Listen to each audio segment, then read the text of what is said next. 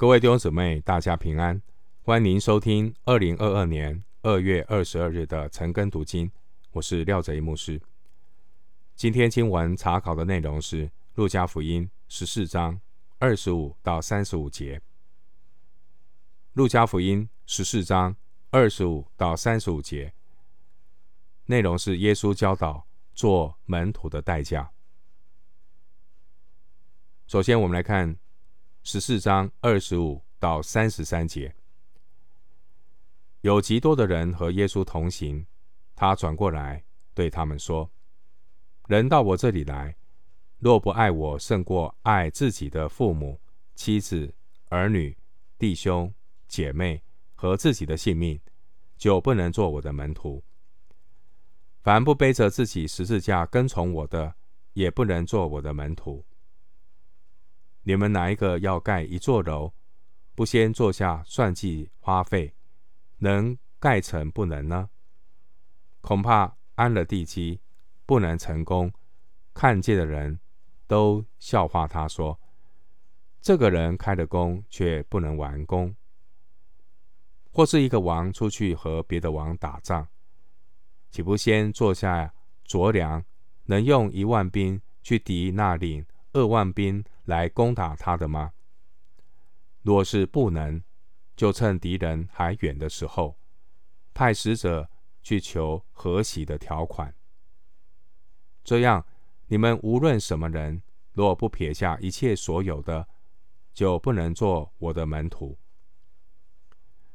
路加福音十四章二十五到三十五节的主题是要计算跟从主的代价。耶稣他从法利赛人的家里出来，众人可能以为神的国快要显出来，所以呢，有极多的人和耶稣同行，跟随耶稣一同前往耶路撒冷。今天，也许也有很多人与主同行，但同行的人虽然极多。但有多少人知道跟随主的目的地呢？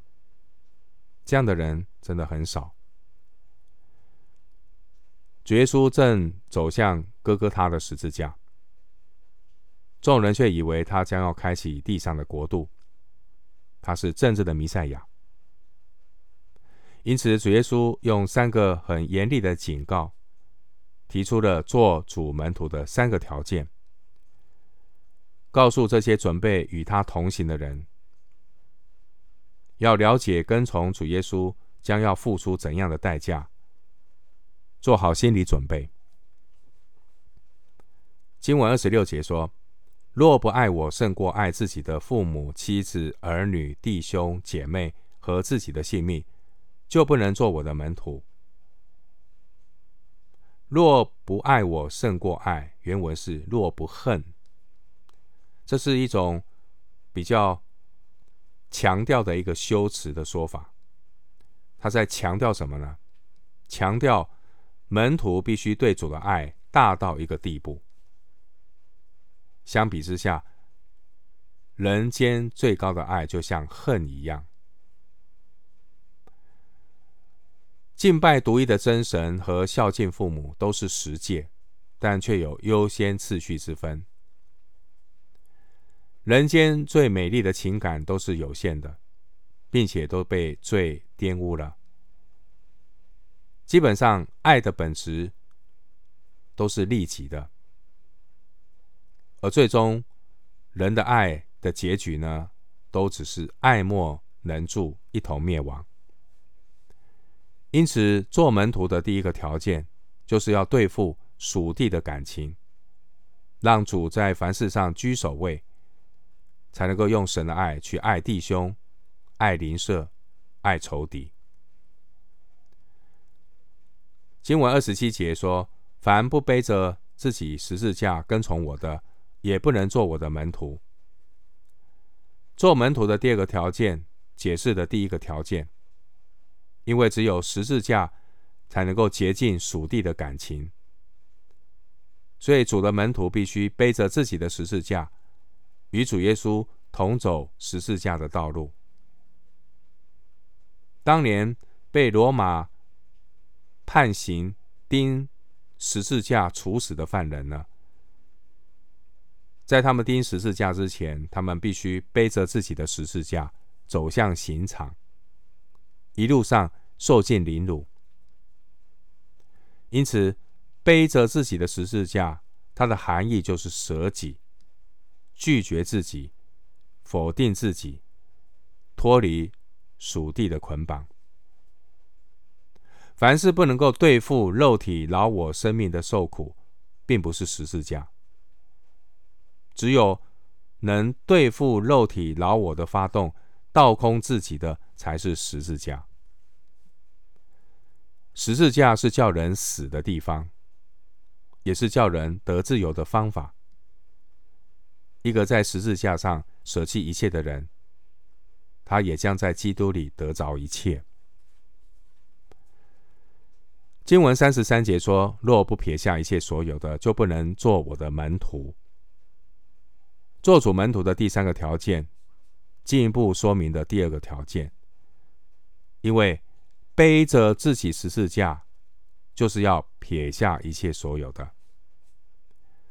主耶稣不要人糊里糊涂的来跟从他，所以主用了两个比喻来解释为什么要撇下一切所有的。二十八节和三十一节提到两个比喻，正如同一个人在开工之前，应当先坐下算计花费；王在征战之前，必须先坐下酌量；而门徒在尾声跟从主之前，也必须计算各种可能的代价，否则会变成三分钟热度，热得快，冷得更快。主耶稣并没有解释这两个比喻的意义，但是比喻的含义却是很清楚的。在第一个比喻中，盖房子的人可以选择盖或是不盖，他所要算的是建造的代价。属地的建造是需要代价，属灵的建造也需要代价。在第二个比喻中，这位王。他无法选择要不要战争，因为敌人已经攻过来了。另外一个王呢，正在领二万兵来攻打，所以这位王他要算计的是拒绝的代价，要不要拒绝求和？弟兄姊妹，拒绝世界的逼迫需要代价。拒绝耶稣的呼召也会有代价。一个谦卑诚实的人，他会承认一个事实，就是人无法靠自己的力量拒绝世界，人也无法抗拒上帝。因为一个人如果依靠自己，不但没有能力跟从耶稣，也没有把握过好人生。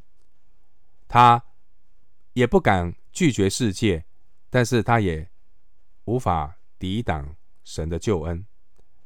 因此，经过认真计算之后，只有无知的人才会对自己付的代价觉得信心满满。人是无法靠自己来跟随主的。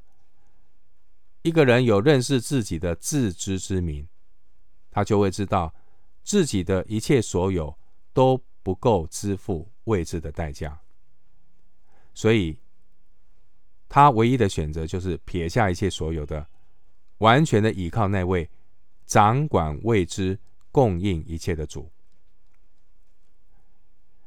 弟兄姐妹，凡是我们舍不得撇下的人事物，也都可能成为我们心中的偶像，也都会妨碍一个人。顺服神的权柄来跟随耶稣。虽然说进入神的国是白白的恩典，然而在跟随主的过程当中，你环境中的人事物会有很多的拉扯。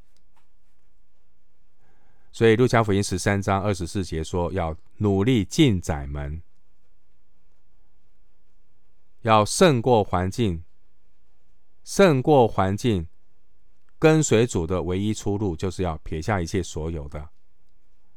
人的心不再被身外之物捆绑，要学习属灵的断舍离。当年有极多的人跟随耶稣，主耶稣并不是想要赶走他们。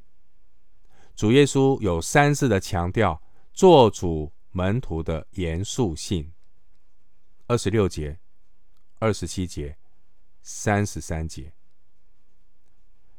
耶稣要他们清楚自己在做什么，耶稣要他们清楚将来要付出怎样的代价。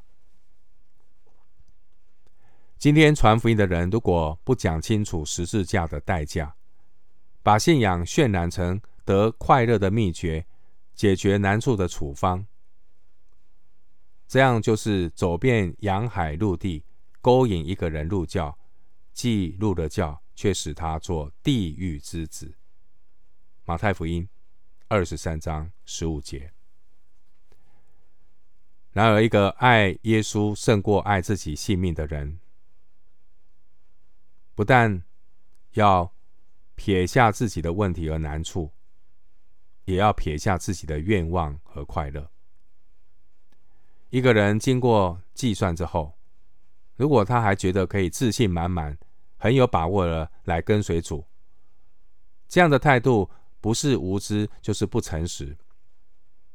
因为当需要付出代价的那个时刻来到的时候，我们永远不知道自己是否有能力付代价来跟随主。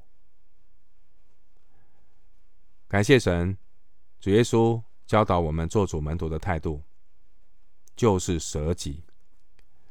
舍己就是否定自己，否定自己有能力来跟随主。因为一个人能够有撇下一切所有的心志，并不是靠着自己的努力撇下这一切，而是主耶稣会亲自以恩典来带领我们走十字架的道路，让我们不断的接受十字架的对付，越来越将万事当作有损的，以至于。丢弃万事，看作粪土，为要得着基督。腓利比书三章八节。主的门徒不单看属世的万事为粪土，主的门徒也会将那些貌似属灵的万事看作粪土。弟兄姐妹，十字架的道路表面看起来沉重难当，然而，当我们倚靠主的恩典，背十字架来跟从主的时候，舍己背十字架，反而成为门徒接受主恩典的管道。我们撇下多少，就能在基督里得着多少。我们被主所取走的，基督会以他自己来代替。主耶稣不但会供应我们背十字架的力量。他是天天背负我们重担的主。一树虽有哭泣，早晨便必欢呼。回到经文，路加福音十四章三十四到三十五节：盐本是好的，盐若失了味，可用什么叫它再咸呢？或用在田里，或堆在粪里，都不合适，只好丢在外面。有耳可听的，就应当听。这段经文，耶稣提醒门徒的生命和品德，就像盐一样。盐如果失了味，就会被弃置和践踏。三十五节，古代以色列和中东的盐大多是矿盐或是井盐。等咸味完全消失以后，原先的那个盐块就会变成石头，会被丢弃。犹太拉比常常用盐来比喻智慧，可以参考哥罗西书四章六节。三十四节说失了味，原文也可以翻译成了愚拙，或是变成愚拙。三十四节说盐若失的味。这是象征门徒的生命。门徒如果没有舍己背十字架的态度，就不再具备门徒的特征，他也不是一个真正跟随主的门徒。这样的人就毫无价值，只能够任人践踏，随波逐流。三十五节说：“有耳可听的就应当听。”这表示将会有很多人对于耶稣在二十五到三十五节的话听不进去。然而，十字架的道理是非常的重要，不管人听不听得进去。所以，耶稣从来不会降低标准来吸引人跟随他。相反的，主耶稣要求所有要跟随他的人要慎重思考、计算代价。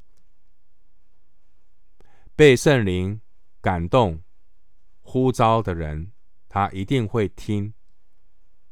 听主的话，而那些虚有其表的人，他们只是在跟随心中的偶像，他们只不过是失了味的盐，毫无意义。我们今天经文查考就进行到这里，愿主的恩惠平安与你同在。